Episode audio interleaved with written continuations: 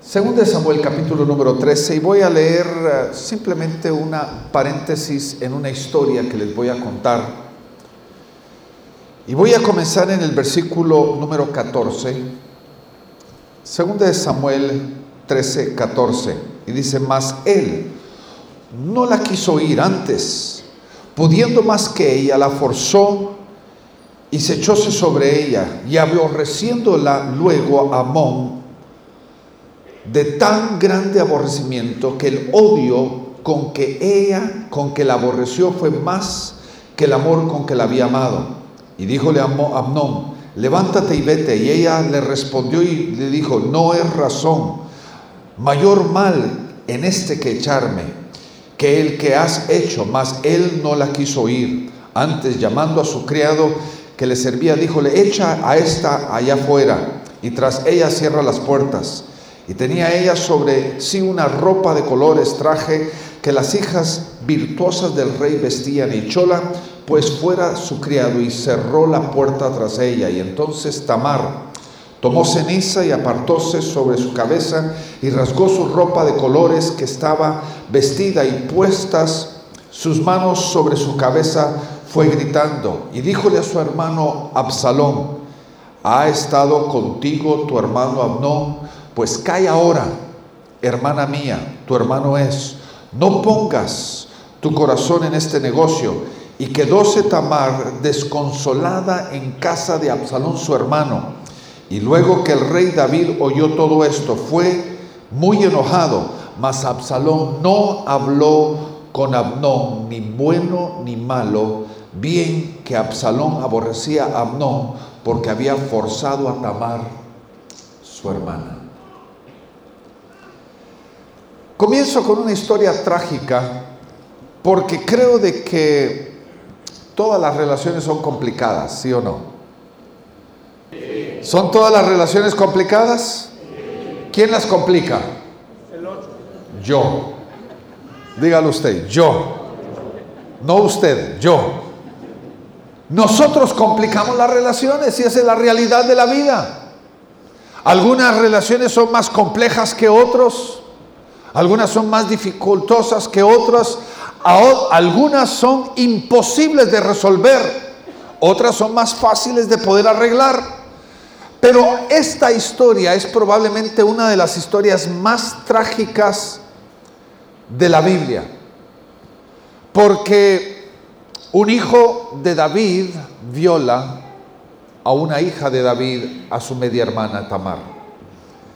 Y en el desconsuelo de ella, ella corre no a su padre, sino corre a su hermano Absalón para tratar de buscar en él refugio en medio del dolor que ella estaba sintiendo. Y cuando Absalón se le acerca a David y David escucha acerca de lo que había pasado, la historia simplemente nos da una frase y nos dice, y se enojó David en gran manera mas dice más tarde, mas no habló ni bien ni mal con su hermano Amnón.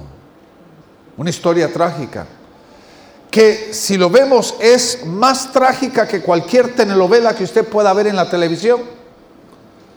Porque lo que ocurre en este momento descadena una serie de situaciones increíblemente difíciles que lleva a una familia a, una desintegración terrible.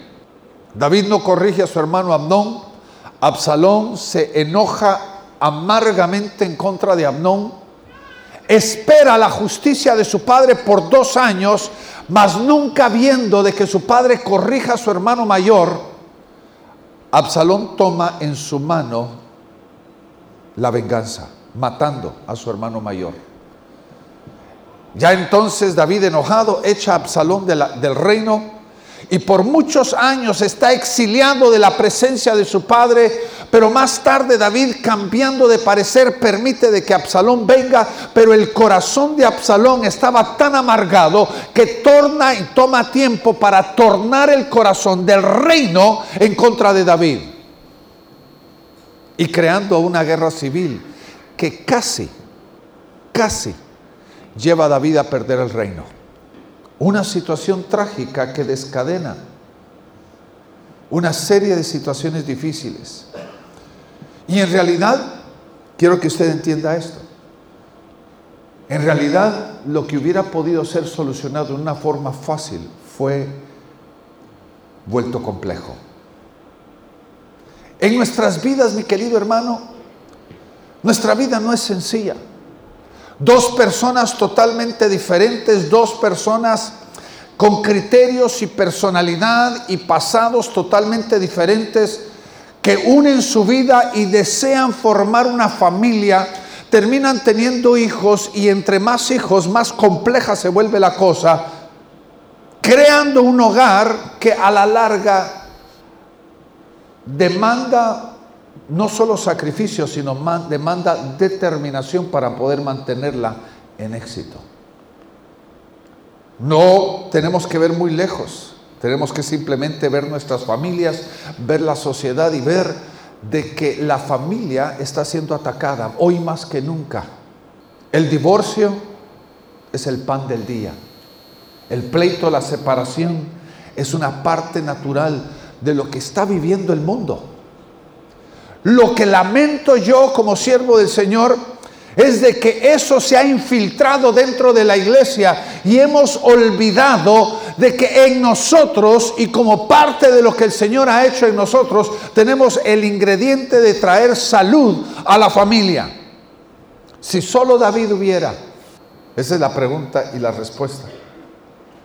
A veces es fácil juzgar cuando ya nosotros estamos fuera de una situación o viendo y leyendo esta situación o esta historia, es fácil de juzgar la vida de David y creer de que nosotros tendríamos la respuesta fácil para él. Pero cuando nosotros estamos en medio y hay un cruce de sentimientos y un cruce de emociones y hay conflictos y hay, vamos a llamarlo, lealtades en medio de todo esto, es difícil enfrentar una situación como la que enfrentó David. Porque de un lado ama a su hijo Amnón, del otro lado él ama a sus otros hijos. Pero no importando lo que pueda ocurrir, no importando lo que ha ocurrido en esta, esta historia, nosotros tenemos que entender de que tenemos en nuestras manos el ingrediente que Dios nos ha dado para poder traer salud en medio de una situación compleja. Dos personas totalmente imperfectas tratando de vivir perfectamente en unidad es difícil. Si le pareció difícil el entendimiento de esa jerigonza, también a mí me costó decirla. Dos personas perfectamente imperfectas que tratan de vivir en unidad es difícil, ¿sí o no? Porque si nosotros fuéramos perfectos fuera una cosa, pero el mayor de los imperfectos, ¿quién es? Aquí está parado delante de ustedes. Somos imperfectos. Y eso crea situaciones complejas en nuestra familia. Y uno de los ingredientes más importantes que el Señor nos ha dado, lo encontramos nosotros en el libro de Colosenses capítulo número 3. Y voy a comenzar en el versículo número 12. Dice, entonces, como escogidos de Dios, santos y amados, revestidos de tierna compasión, bondad, humildad, mansedumbre y paciencia. Ahora, el meollo del versículo está aquí en el 13. Soportándoos los unos a los otros y perdonándoos los unos a los otros. Si alguno tiene queja contra otro, como Cristo os perdonó, así hacedlo vosotros. Aquí hay dos ingredientes importantísimos que Jesucristo nos está demostrando. Primero dice que tenemos que aprender a soportarnos. ¿Qué significa eso? Muchos de nosotros no entendemos de que la parte esencial de tener una relación exitosa es aprendiendo a aguantar a la otra persona. El amor no es suficiente, ¿sí o no? Gracias. El amor no es suficiente. Quisiéramos que todos pudiéramos comer y vivir de amor, pero es difícil. Tenemos que aprender a aguantar a la persona que amamos, porque es diferente. Mira las cosas a través de un, vidrio diferente, razona las cosas diferentes a nosotros, experimenta la vida diferente a nosotros y a través de sus propias dificultades enfrenta la vida diferentemente a nosotros. Y eso trae una situación compleja donde la clave del éxito comienza en aprendiendo a aguantar a la otra persona. Las distinciones y las diferencias no son nuestra debilidad, son nuestra fortaleza. Pero cuando hay heridas, cuando hay maltratos, cuando hay dificultades, cuando hay situaciones complejas, tenemos que aprender a tomar un paso mucho más profundo y ese es aprender a perdonarnos. El perdón, quiero que usted entienda, es el ingrediente clave que el Señor nos ha dado. Somos nosotros los que podemos empezar a caminar al estilo de Dios, al estilo de Jesucristo, porque hemos sido nosotros receptores de algo que verdaderamente hoy Dios está llamando a que nosotros podamos dar. No importa la intención que nosotros tengamos. Yo estoy convencido de que cada padre y cada madre que está en este lugar nunca tuvo hijos con una mala intención. Muy rara vez. Yo puedo verme a mí mismo en el espejo de mi, de mi historia, de mi experiencia. Yo le puedo decir que hace 32 años, cuando Cindy estaba a punto de dar a luz, nuestra hija mayor, yo tenía la mejor intención en el mundo. Hasta habíamos hablado con mi esposa Cindy y habíamos determinado, este hijo, esta hija, porque no sabíamos qué íbamos a tener, no va a probar azúcar va a vivir una dieta libre de azúcar. Le vamos a dar lo natural, vamos a tratar de darle verduras y comida, pero bien buena.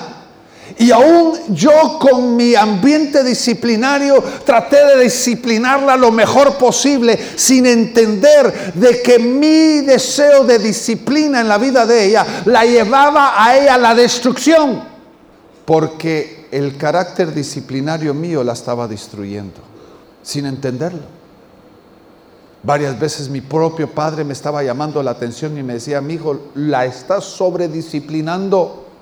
Llegué a un punto cuando ella estaba en la adolescencia y estaba rebelándose en contra de mí, donde yo tuve que postrarme delante de ella y decirle, mi amor, perdóname. A ella no le importaban mis intenciones. Lo único que le importaba era cómo se sentía.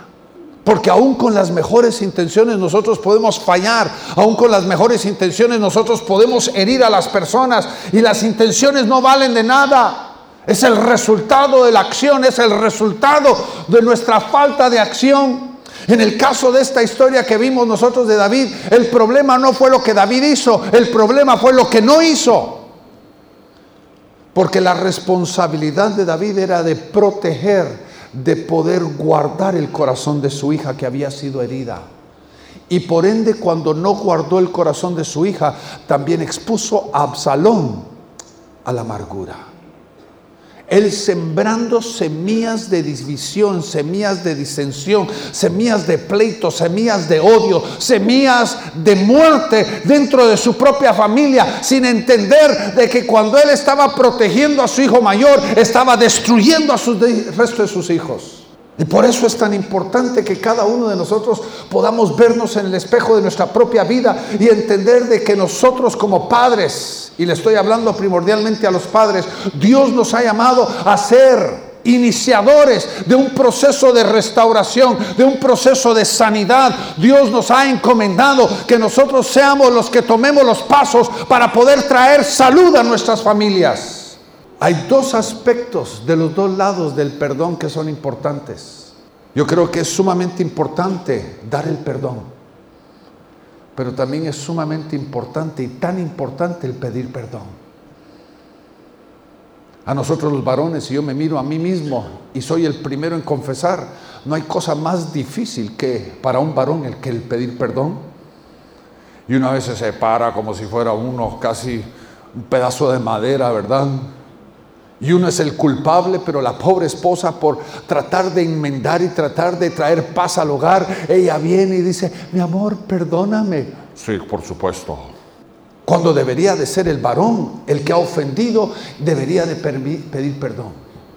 Y cuando hay un proceso en el cual nosotros pedimos perdón, estamos trayendo un ungüento, estamos trayendo nosotros un aceite de sanidad dentro, no solamente de la familia, sino dentro del corazón de aquellas personas que han sido ofendidas a través de nuestra acción o aún a través de la falta de nuestra acción. Ahora quiero que me acompañe a través de varias cosas que yo creo que son importantes acerca del perdón. Y simplemente quiero venir hoy para poder compartir mi corazón con usted. Porque creo que es imperante de que el perdón no debe de ser algo teórico, sino debe ser algo sumamente práctico en nuestras vidas. Debe de ser algo que nosotros debemos de practicar en una forma regular. Debemos de practicar en una forma tierna y suave y común dentro de nosotros. Porque entre más rápido nosotros aprendemos a caminar a través del perdón, más salud vamos a traer al hogar. Es como una hierba mala. ¿Cuándo es fácil desarraigar una hierba mala? ¿Cuando está pequeña o cuando está grande? Es que hermanos, si usted le deja pasar mucho tiempo antes de poder tratar con el perdón, usted puede permitir de que la amargura tome raíz dentro del corazón de sus seres queridos. Y la amargura distorsiona, la amargura hace de que veamos las cosas en una forma totalmente diferentes. Y quiero llevarlo a través de varias cosas que creo que son importantes acerca del perdón. La primera es esta. El perdón es uno de los fundamentos básicos de la naturaleza de Dios. Dios es un Dios perdonador. Vaya conmigo al libro de Salmos, capítulo 79, versículo 9. Salmos 79, 9 dice, ayúdanos, oh Dios, de nuestra salvación, por la gloria de tu nombre. Note, líbranos y perdona nuestros pecados por amor a tu nombre. ¿Qué nos dice este salmo? Nos dice de que Dios perdona porque es parte de su naturaleza. Si nosotros somos hijos del Altísimo, si el Padre ha venido y ha brillado sobre nuestras vidas y ha dispensado su amor y ha dispensado su perdón, nosotros debemos de aprender a caminar conforme a su naturaleza. Y uno de los puntos fundamentales de la naturaleza de Dios es de que Él es un Dios que es amplio para perdonar porque esa es su naturaleza. Él perdona, como dice este versículo, por amor a su nombre. Él no puede negar su naturaleza, Él no puede negar quién Él es. Y es parte de lo que Él es. Él derrama su perdón porque es parte de su naturaleza. La segunda cosa acerca de Dios, en el libro de Miqueas capítulo 7, versículo 18. Lo voy a leer antes de explicarlo. Dice que Dios una pregunta, ¿qué Dios hay como tú? Que perdona la iniquidad y pasa por alto la rebelión del remanente de su heredad. No persistirá su ira para siempre, porque se complace en la misericordia. Oiga lo que le voy a decir. Dios perdona porque Él es un Dios misericordioso. Él se compadece de nosotros. No es un asunto de razón o falta de razón. No es un asunto en el cual nosotros tengamos que probar qué buenos o qué malos somos. No es un asunto acerca de que si nosotros somos dignos o no somos dignos, sino es un fundamento en el simple hecho de que Dios es un Dios misericordioso y porque es misericordioso, Él le encanta derramar su perdón sobre nosotros. Tercero, Lucas 1.77 dice, Lucas 1.77 dice esto, para dar a su pueblo el conocimiento de la salvación por el perdón de pecados. Oiga lo que le voy a decir. El perdón en tu vida como obra de Dios es la que produjo y terminó la obra de salvación. Tú hubieras podido hacer la oración de fe tú te puedes arrepentir, tú puedes llorar delante de Dios con lágrimas sin terminar. Pero lo que termina la obra de salvación en tu vida es el hecho de que Dios te perdonó. Ahora, ¿por qué digo yo esto? Porque no solamente es parte de la esencia del entendimiento de lo que es el perdón, sino lo vamos a aplicar en unos minutos en nuestra propia vida. Queremos nosotros ver la obra terminada, tenemos que perdonar. Dios terminó su obra en nosotros a través del perdón, su obra de salvación. Él culminó todo lo que Jesucristo hizo a través del perdón de pecados. Y cuarto, y con esto sigo adelante. libro de Hebreos capítulo 8, versículo 12 dice esto, pues tendré misericordia de sus iniquidades y nunca más me acordaré de sus pecados. Cuando Dios perdona, oiga bien lo que le voy a decir, Él borra nuestras iniquidades para no recordarlos jamás. La palabra de Dios dice que Él toma nuestros pecados y los tira a sus espaldas y lo tira a lo profundo de la mar para nunca más recordarlos.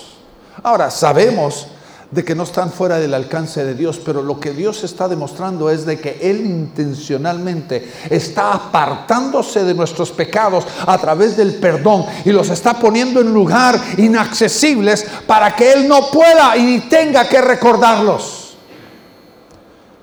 El elemento fundamental de nuestra vida cristiana, y aquí es donde estoy cambiando de velocidad, es de que nosotros tenemos que empezar a vivir y asemejarnos al estilo de Dios. El impacto de lo que Dios ha hecho en tu vida es de que tú debes de empezar a caminar al estilo de Dios. Y no está en tu vida cristiana a través de tu alabanza o cómo lees la Biblia o cómo asistes a la iglesia. O si tú das testimonio de tu vida cristiana entre tus amigos o tus familiares, sino la forma más poderosa de demostrar de que Cristo es tu Señor es a través de cambiar ciertas actitudes que tú tienes ahora en tu vida. Empezar a vivir en una forma diferente, empezar a manifestar ciertas cosas totalmente diferentes porque algo ocurrió en ti, algo fue quebrantado en tu corazón, algo fue transformado en tu manera de vivir, de que Dios ahora te ha hecho que tú camines y vivas una vida diferente. ¿Y en dónde es el mejor lugar en donde nosotros podemos manifestar ese cambio de vida? ¿En dónde debería de manifestarse esto más que en ningún, otro lugar? En nuestros hogares. Si alguien va a ver el cambio y la transformación, va a ser nuestra familia. Porque podemos ser luz en el mundo y tinieblas dentro de la familia. El que va a ver el cambio y la transformación de nuestras vidas va a ser nuestra familia. Y ahí es donde debemos de iniciar este proceso de transformación y todo lo que viene acumulado en nuestras vidas, todos los años de heridas y todos los años que venimos acumulando problemas. Y hemos venido sembrando semillas de amargura y resentimiento y dolor en la vida de nuestros seres queridos. El Señor quiere también tocar esas áreas de la vida a través de lo que Él ha hecho primero en nosotros y ahora quiere hacer en otros. ¿Por qué no me acompaña por un momentito al libro de Lucas capítulo 7, versículo 47? Jesús hablando acerca de una persona que amó mucho, pero también amó porque recibió mucho. Dice ahí en el versículo 47, dice, por lo cual te digo que sus pecados, que son muchos, han sido perdonados porque amó mucho, pero el que poco se le perdona, ama poco. Mientras que usted, mi querido hermano y hermana, se miren a sí mismo como personas buenas, les va a ser difícil amar al estilo de Dios hasta que tú tengas una revelación de lo que tú eras y lo que tú habías hecho antes de Cristo. Nunca podrás verdaderamente derramarte en la vida de otras personas al estilo de Dios. Porque lo que tiene que pasar en nuestras vidas es tenemos que tener una revelación de lo que Dios ha hecho en nuestras vidas y la profundidad del amor que Dios nos ha demostrado a través de su perdón. Porque el que mucho ha sido perdonado ama mucho. Y quiere que le dé un secreto y una realidad. Este es el grave problema de muchos de nosotros. que no comprendemos la profundidad del caos de donde Dios nos sacó. El caos externo, el caos social, el caos interno que ha existido dentro de nuestras vidas. Hemos negado esa realidad y hasta que usted lo niegue, usted no va a poder amar como Dios verdaderamente desea que usted ame a su prójimo. Porque entienda esto, el que ama pone en orden su vida. El que ama aprende a pedir perdón y a perdonar. Porque una de las duras realidades es esta. Perdone que sea tan directo. Usted puede decir que usted ama a su cónyuge, pero si usted está amargado en contra de su cónyuge, usted no ama. Porque el que ama, perdona. El que ama, perdona. Yo he tenido que reconocer eso en mi propia vida, de que yo no puedo mantener amargura en mi corazón si verdaderamente amo a mi esposa. El amor me lleva a mí a arreglar las cosas. Me siento incómodo cuando tengo en mi corazón algo en contra de ella. Me siento incómodo cuando mantengo una situación difícil con ella. Me incomoda. Porque el amor no me permite dejar que pase el tiempo. Porque sabe que el tiempo no arregla las cosas. ¿Cuántos saben eso? El, el tiempo que hace empeora las cosas. Pero el amor nos lleva a perdonar. El amor, mi querido hermano, es la manifestación más perfecta del perdón. Cuando usted ama, usted perdona. Y cuando usted ama, usted pide perdón. Porque usted entiende de que no puede haber una barrera entre usted y la persona que usted ama. No la puede haber. Hay una incomodidad, hay un descontento, hay una intranquilidad, porque usted sabe de que el amor lo lleva a usted a perdonar. La segunda cosa que vimos nosotros en cuanto a Dios, quiero yo enfatizar eso el día de hoy por unos minutitos, cuando nosotros caminamos al estilo de Dios, lo que entendemos es esto, entienda esto. Cuando Dios fue misericordioso conmigo, Él me enseñó a ser misericordioso. Y una de las cosas tremendas acerca del perdón es, el perdón es un acto de misericordia. La mayoría de nosotros inconscientemente decimos, no, cuando la persona se merezca el perdón, yo lo voy a perdonar. O cuando la persona se gane el perdón, yo voy a perdonar. O cuando la persona haga las buenas obras para merecer el perdón, voy a perdonar. Tengo la disposición y parecemos muy espirituales. Tengo la disposición de perdonar. Pero oiga bien, si el perdón es un acto de misericordia, ¿qué es la, significa la palabra misericordia? Misericordia significa acto inmerecido. ¿Qué significa eso? que cuando yo perdono, no estoy perdonando porque la otra persona lo merezca. Estoy perdonando porque estoy caminando bajo las mismas reglas que Dios camina, bajo las mismas pisadas de Dios. Queremos ver salud en nuestra familia. Algo tiene que quebrarse. Alguien tiene que tomar el primer paso. Alguien tiene que tomar la iniciativa. Porque si todos estamos a la espera, esperando de que todos merezcan el perdón, le pregunto, ¿cuándo va a pasar eso? Hay un dicho en el inglés, cuando el infierno se congele, entonces sí. Vamos a esperar de que se acabe el fuego en el infierno antes de perdonar a alguien. Usted se va a quedar esperando una eternidad y se va a quedar estancado creando un caos que usted tiene la solución. ¿Cuántos de ustedes saben de que tenemos la solución en Cristo? Y la solución tan fácil es aprender a perdonar. pedir perdón y perdonar. Ese es el ingrediente que Dios nos ha dado para el éxito dentro del hogar. Es un acto de misericordia de la misma forma que el Padre fue misericordioso con nosotros. Ahora nosotros podemos ser misericordiosos con otros. La tercera cosa, muchos de nosotros empezamos a pensar y decimos, bueno, cuando yo tenga ganas de perdonar, quiero que usted entienda una dura realidad.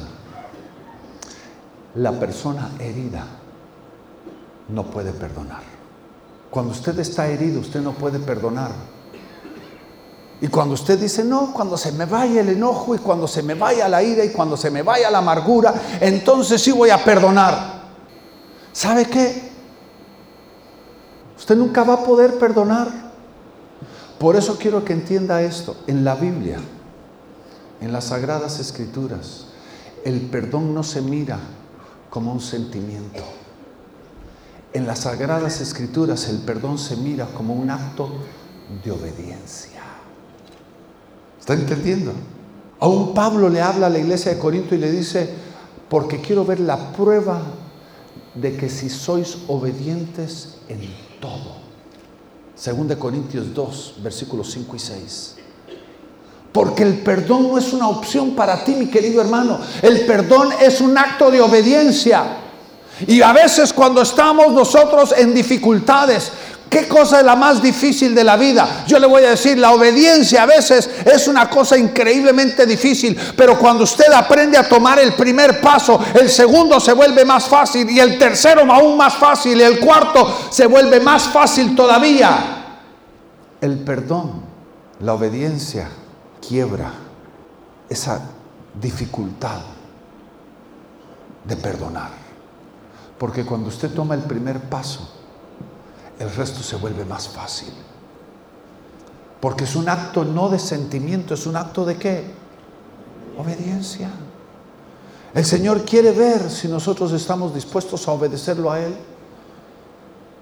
Porque una de las cosas tan importantes y fundamentales de la vida cristiana es de que el perdón va en relación a nuestra relación con Dios queremos nosotros tener una relación sana con Dios, tenemos que aprender a perdonar a otros. Tenemos que aprender a perdonar a los que nos han ofendido y los, los que nos han hecho algo malo. Quiero terminar con esto. El perdón para Dios fue un acto de paciencia. Usted era totalmente imperfecto cuando Dios todavía lo perdonó. Usted no había probado nada. Usted era el pecador de los pecadores. Usted tenía un premio de pecador. Aún en medio de eso Dios lo perdonó a usted. ¿Sabe por qué? Porque Él sabía de que Él iba a comenzar y iba a terminar una obra en su vida. Él dijo, esta persona vale la pena invertir mi perdón porque yo sé cómo va a terminar. Dios no miró la condición presente, Él miró la condición final de su vida, cómo Él iba a terminar de hacer la obra que Él había comenzado en su vida. Ahora, ¿cómo podemos aplicar eso a nuestra familia? ¿Cuántas veces nosotros no entendemos de que cuando damos perdón, cuando perdonamos a otros, el cambio no va a ocurrir dramáticamente ni va a ocurrir instantáneamente?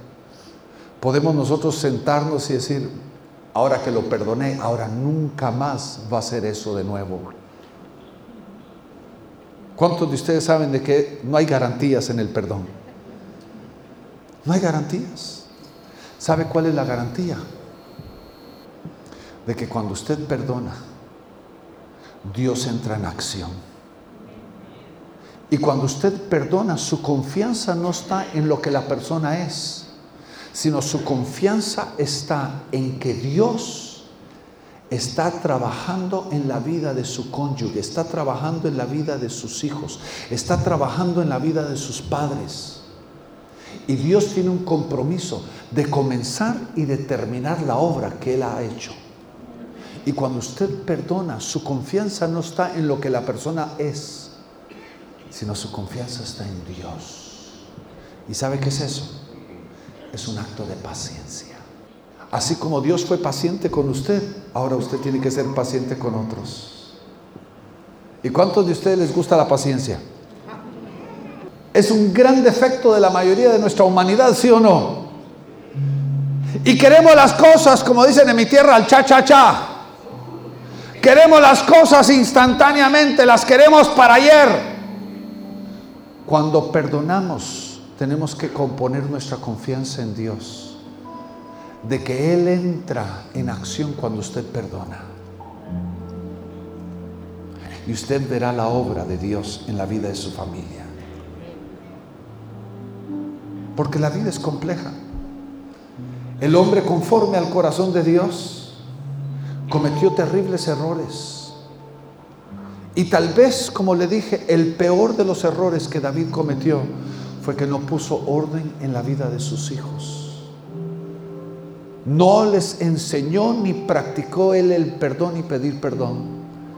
¿Qué hubiera pasado si David hubiera llegado con su hija Tamar y con su hijo Absalón y le hubiera dicho, los hubiera abrazado y los hubiera dicho, perdóname por lo que te ha ocurrido?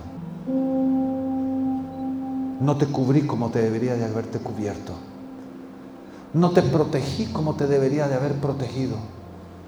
No te defendí y no peleé la batalla que debería de haber peleado por ti. ¿Qué hubiera pasado si David hubiera consolado a Tamar y hubiera hablado correctamente con Absalón? Su familia se hubiera mantenido intacta.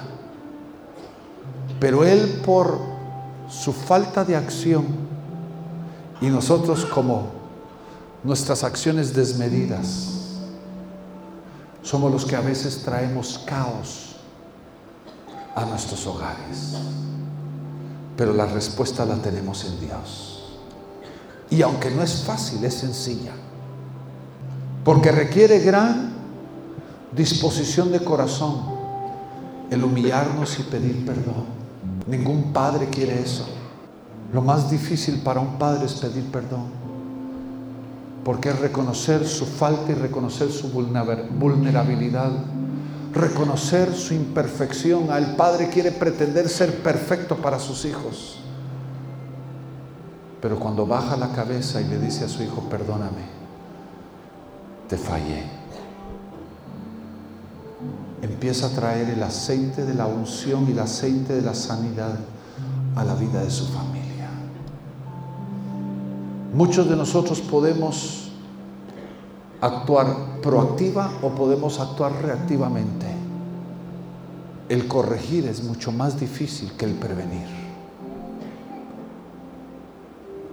Y hay cosas en tu vida y en tu hogar, mi querido padre y madre, que hoy tú puedes tratar con ellas. Pero si no las tratas hoy, mañana va a ser más difícil, pero las tendrás que tratar. Las tendrás que enfrentar lo difícil es entender esto, que hay hogares que por un simple perdón hubieran podido arreglar todas las cosas, pero como no están dispuestos a pedir perdón ni a perdonar, pasan 20, 30 años en un caos. Cuando en nuestras manos está el ingrediente más perfecto para traer salud a nuestros hogares. No importa si usted ha sido una persona bien intencionada. Yo le di el testimonio mío. Yo, sin querer queriendo, herí a mis hijas. Las herí profundamente. Pero hoy usted tiene en sus manos no solo la presencia de Dios, sino lo que Dios ha hecho y le ha dado a usted, lo ha depositado dentro de usted, la capacidad de amar como Él nos ha amado a nosotros, porque el que ha sido perdonado mucho, ama mucho. Y hoy tú puedes amar a tu familia comenzando pidiendo perdón y perdonando. Yo sé que el Señor te ha estado hablando y Él te llama hoy a que tú puedas arreglar lo que tú necesitas arreglar en tu hogar, trayendo salud, bienestar a tu hogar. ¿Por qué no cerramos nuestros ojos por un momentito? El Señor, estoy convencido, ha venido hablando a tu vida. Por la imperfección y los errores que tú has cometido. El Espíritu Santo te los ha traído a tu mente y a tu corazón. Y no hay mejor momento que hoy para reaccionar y para poner en obra la palabra de Dios. Qué gran día. Que este día que tú, padre de familia, puedas iniciar una salud y un bienestar en tu hogar. No simplemente dando una un perdón abierto. Mi hijo, si te fallé en alguna área, perdóname sino que tú puedas pedirle al Señor que te dirija y te exprese y te diga exactamente qué es lo que tú has hecho y qué no has hecho, para que tú puedas llegar al meollo, al corazón de la llaga y puedas empezar a soplar vida en la vida de tu familia. Esposa, madre, hoy es un día también para poder hacer esto que tú puedas perdonar al estilo de Dios. Recuerda que la relación conyugal determinará la relación familiar. Y muchos de los conflictos comienzan con el conflicto entre esposo y esposa, entre padre y madre. Y hoy el Espíritu Santo está hablando a tu corazón y te está llamando a que tú le puedas decir, Señor, yo estoy dispuesto a hacer tu obra en mi vida. Si el Espíritu Santo te ha hablado ahí donde tú estás con los ojos cerrados y tú estás dispuesto a obedecer a la voz de Dios hoy y decirle, Señor, yo quiero pedir perdón y, y perdonar también. Levanta tus manos ahí donde tú estás. Quiero orar contigo. Gracias, Padre. Padre, en el nombre de Jesús en este momento. Señor, yo te pido que tú te pases en medio de este lugar, Señor, que tú puedas hacer una obra sobrenatural. Que tú puedas restaurar el corazón de los padres hacia los hijos y el corazón de los hijos hacia los padres.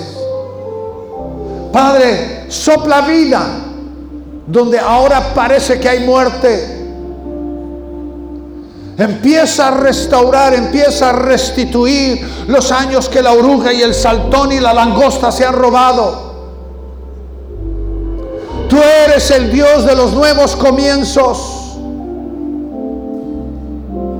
Donde había habido frialdad y ha habido sarcasmo, donde ha habido insulto, donde ha habido palabras soezas palabras denigrantes, palabras y acciones de destrucción. Hoy, Señor, sopla vida dentro de esos hogares.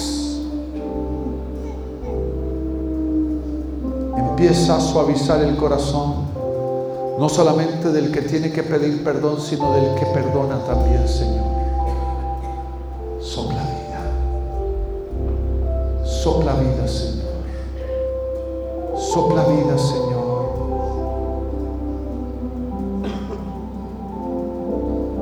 Hoy, Padre, te pido que haya restauración. Restaura los corazones, Señor. Restaura los hogares. Que este sea un día de celebración, Señor